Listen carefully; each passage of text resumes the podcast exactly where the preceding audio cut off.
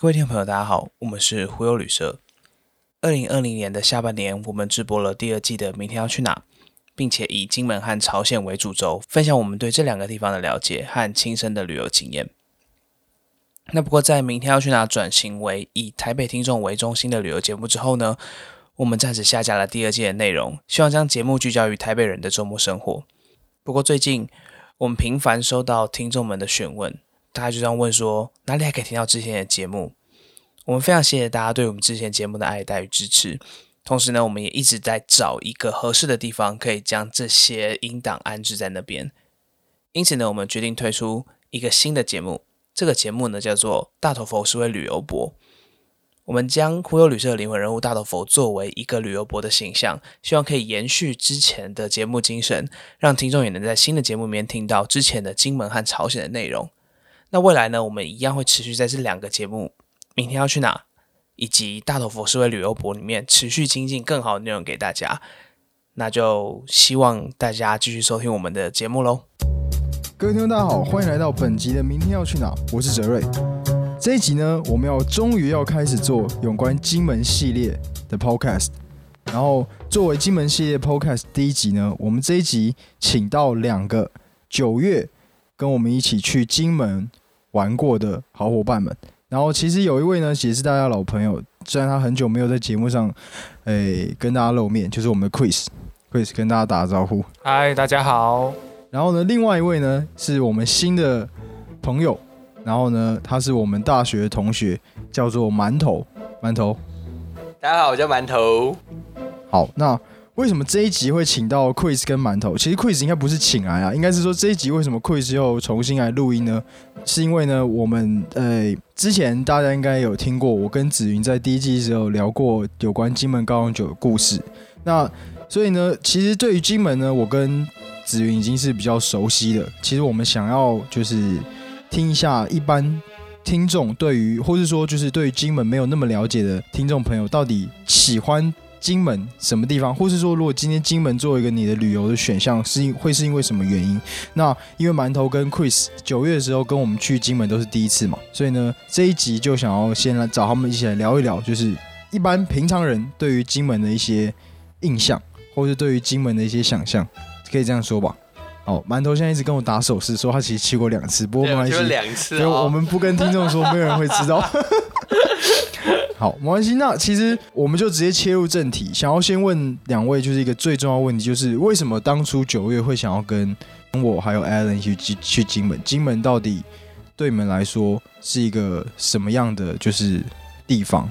那我来先讲一下好了。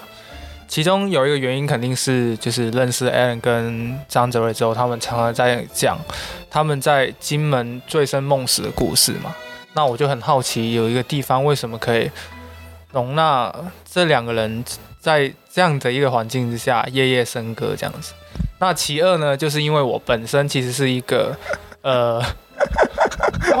我我实在忍不住。可是呢，你要不要先跟大家说一下，我跟 Alan 到底跟你说什么醉生梦死的地方？金门又怎么样能够夜夜笙歌？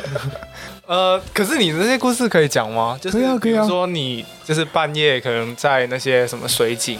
然后打水洗澡的那些故事啊，喝醉了酒，嗯，那种可以啊。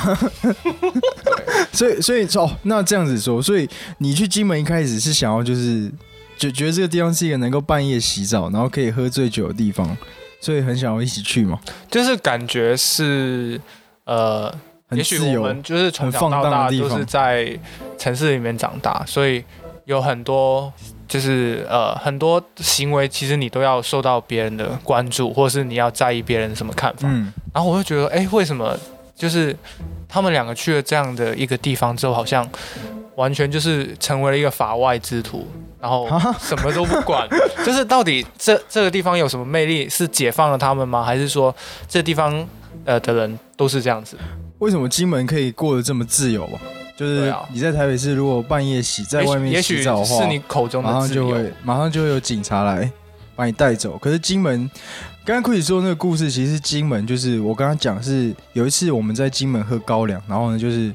我不小心喝太多，所以就被丢包，就是他们呃就是 Allen 他们就把我丢在民宿的这个客厅的那个就是怎么说？它算是一个像是类似青年旅店，然后就把我丢在公共区域，然后我就半夜醒来之后就觉得很想要洗澡，因为喝醉嘛，然后好像而且我还有吐，只是他们就没有就是把我那个就是残局稍微清理一下之后就把我丢在那，然后半夜醒来之后很想洗澡，可是我现在如果进去那个就是睡觉区洗澡，其实会打扰到大家。然后在金门呢，就是这边先跟大家讲个，就是前情提要，就是或者金门的知识，就是金门很多是集村的状态，所以它就是一个村是聚落是很集中的，然后呢，村中间都会有一些水井，所以我就半夜跑出去外面，然后用那个水井，然后就在外面洗澡。对，可能这个故事对 Chris 的影响很大。所以呢，这是他对金门的想象。那馒头，你觉得你呢？为什么你会想要跟我们去金门？你是也想要去金门半夜洗澡吗？对，好，我其实也有参与他那个 Chris 说泽瑞夜夜笙歌这件事情，但我个人比较觉得是夜夜哀嚎了。什么叫夜夜哀嚎？对对，然后其实，但是这个就是很荒谬的经验，其实也是促进我想要二访金门这件事情，因为那时候给我的整个体验就是一个。没错，就是个法外之徒，然后很刺激，然后很享受在那旅程中，然后包括一些食物啊，包括一些历史。那时候，其实，在我们那时候短短在三三天，三天其实是没有办法太透彻认识这件事情，所以我会想要来第二次，然后来加深这方面的体验跟认识。对，嗯，刚馒头说到一个重点，就是金门，你被金门吸引是跟它的呃历史文化有关嘛？对，我觉得这可能也是大部分我们可能台湾听众对金门的印象，就是好像金门是一个有一些历史的地方。毕竟我们以前学都是，呃，就是金门是作为一个国家公园，然后它设立国家公园的目的跟其他公其他国家公园不太不呃比较不一样的地方，它是因为它的闽南建筑的历史，或者或者是我们说闽南文化历史，然后还有它以前是作为战地，所以还有很多军事的文化。对，那这可能是大部分就是台湾听众。对于就是金门最直接，然后最明显的了解，那我觉得这个地方也要，我们可以先从这个地方开始谈。像是其实这边可以多问一下 Chris，是因为大家知道 Chris 是澳门人嘛？那你可能就是对金门了解，可能跟我刚刚说前面这些台湾民呃台湾听众呃比较主流的印象不一样。那在除了就是知道，除了透过我跟子云啊，我跟 Allen 告诉你的这些比较属于个人玩乐的。部分的经验以外，你这这次之前有对金门有什么其他的印象，或是金门对你来说有就是不要做不要做一个就是听听完朋友就去玩经验以外，金门你对这地方的了解是什么？呃，其实我本身除了是一个澳门人以外，还是一个厦门，因为我从小其实在厦门生活过。那我们都知道，其实厦门跟金门是非常非常近。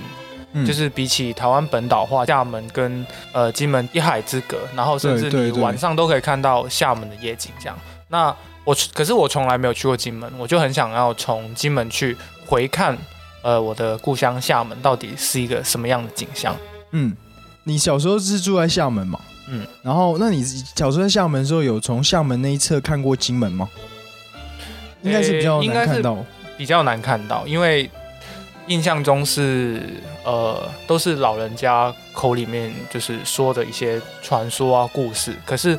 印象中是没有一些很实体的，比如说建筑物啊，或者是它到底有什么的那种印象。嗯，所以就是虽然厦门、金门跟厦门很近，然后你小时候也住在厦门，可是事实上你在厦门的时候并没有听到太多关于金门的呃，就是关于金门的事情，也没有太多跟金门的接触。对，因为其实小时候也没有什么小三通啊，那些就是那些来往可能还没有那么的密切。然后这一次去金门之后，我也发现说，哎，金门的建筑物其实你在厦门不太可能看得到，因为金门基本上都是一些矮房啊，一些村落这样子。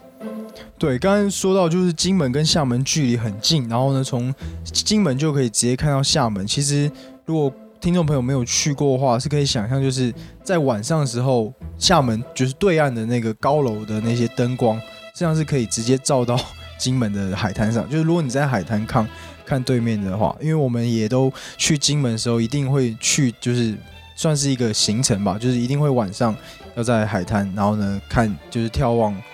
呃厦门，眺望对岸的漳州的地方，然后可能在就是。海滩上喝高粱酒。对，然后这个距离其实也是真的很近，是如果你从金门坐船到厦门的话，最长也就是只要四十分钟的时间。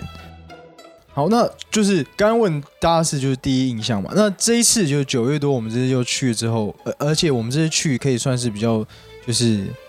怎么说，待的时间比较长，我们总共大概待了快一周的时间，而且我们也准备了不少的，就是事前的功功课。对对对，那这次去完之后，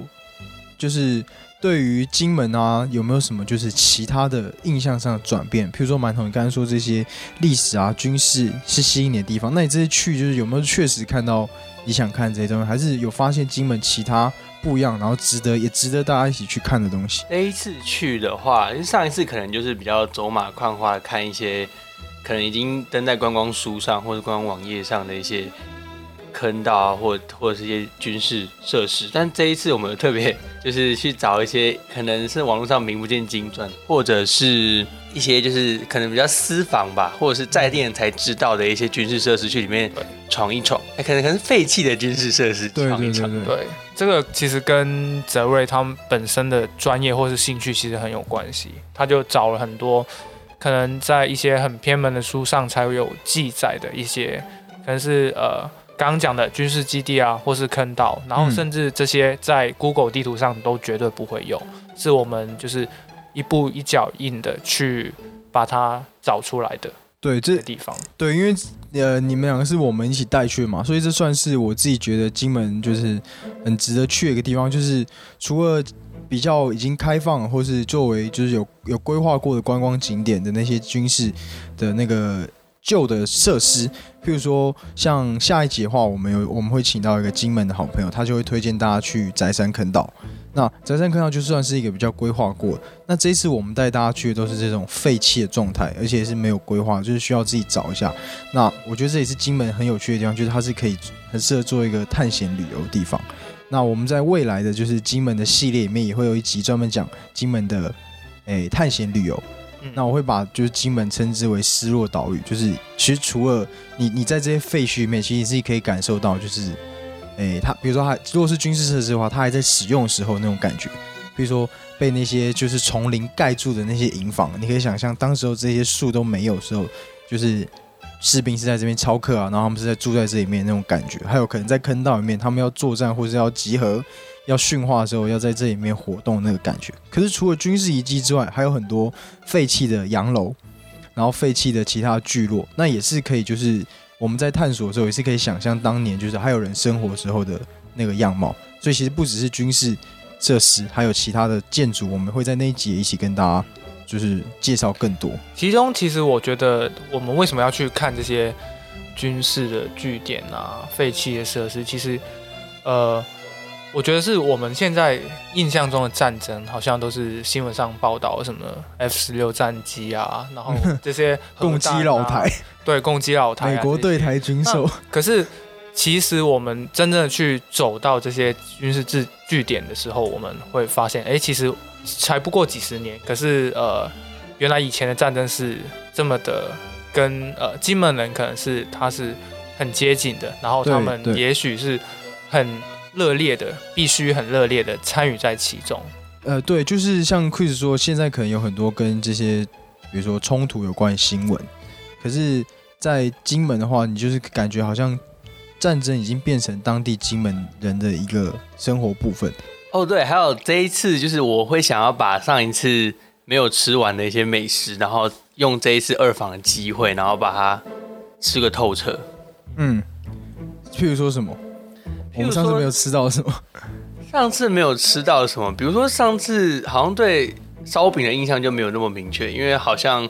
那个是一个就是没睡饱的早晨，然后对对对，那个味觉好像已经被就是被那个阻挡住，好像没有办法品好好品尝那个烧饼的味道。但这一次就有特别排一个行程是去买烧饼，然后或者是甚至是在那个烧饼店附近就把它可能吃个一两口。还有一些面店，好像我们也是上次没有吃到，像那个山西拌面。嘛，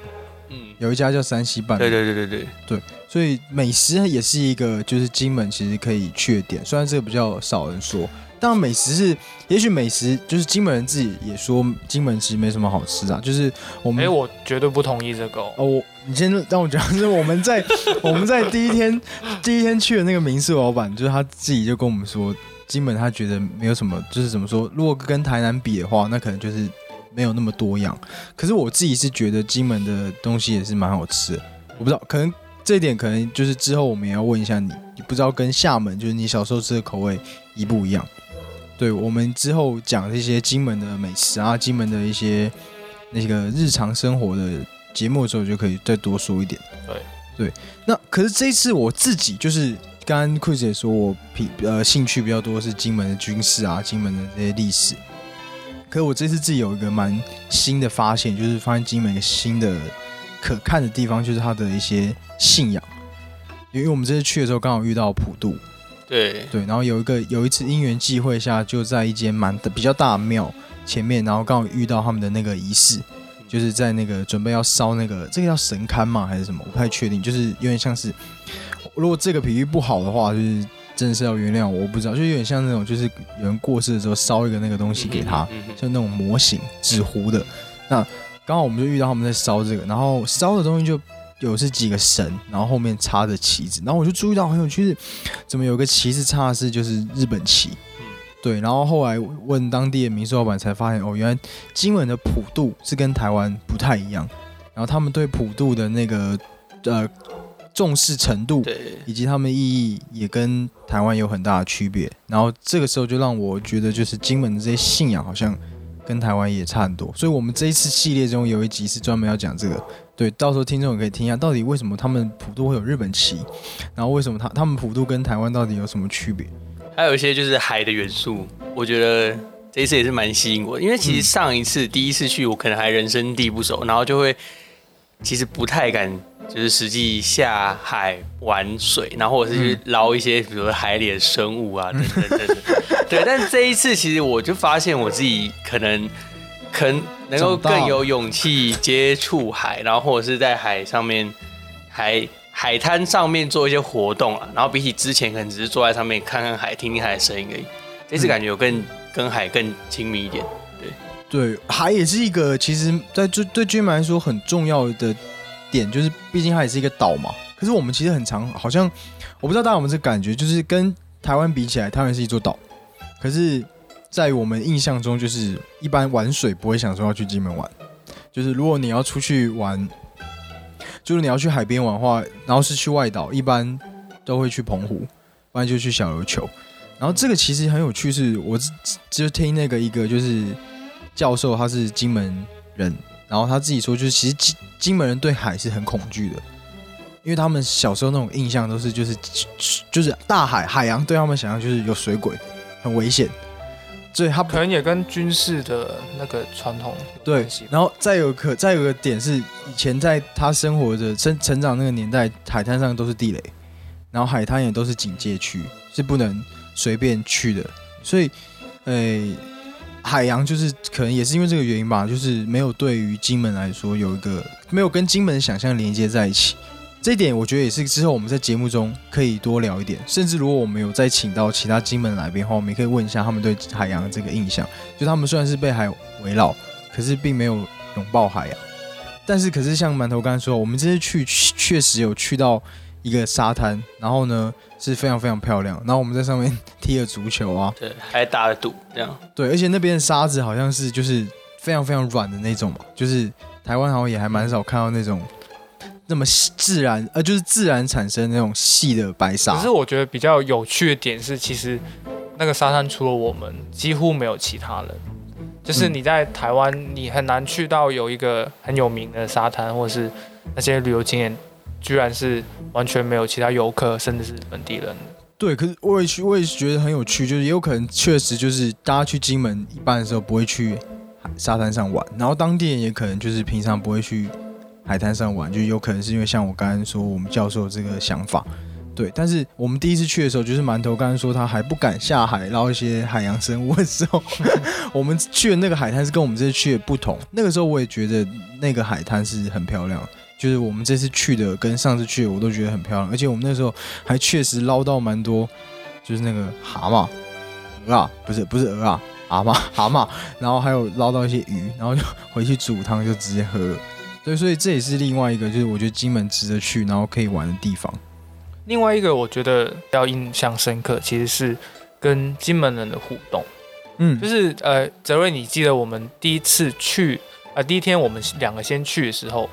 其实我们就随便逛一个饮料店，对，然后我们就跟老板聊起来了，然后我们大概可能就聊了快一个小时。一开始是好像是你看到他在门牌上有一个比较特别的，哦，对，就是那个这个老板是在那个京城模范街的一间饮料店老板。对，这边帮他推广一下他的饮料店。那我是看到他的那个，就是他的建筑上面有一个，可能是我觉得我看不太懂花纹，然后我就想说问一下房子的主人，然后呢他就跟那个老板开始聊天，然后就跟我们聊了很久。在这一整趟的行程中，我们去很常跟就是当地人就是聊天，然后我觉得他们也都是非常就是友善，然后很健谈的一群人，而且他们其实蛮喜欢分享自己的想法跟。金门的文化，对我觉得很有意思，就是他们很常会跟你，就是很常会跟你提到金门这块地以前的一些历史脉络，然后他们对这个是很有自信的。譬如说，他们我们有个民住了一个民宿老板，他们就是说，哦，我们这个以房子多么老，然后呢是什么时候就盖了，然后有多么有历史文化，然后有很多人来研究我们这个房子，然后金门以前是有多出过多少的进士，然后呢出过多少的，就是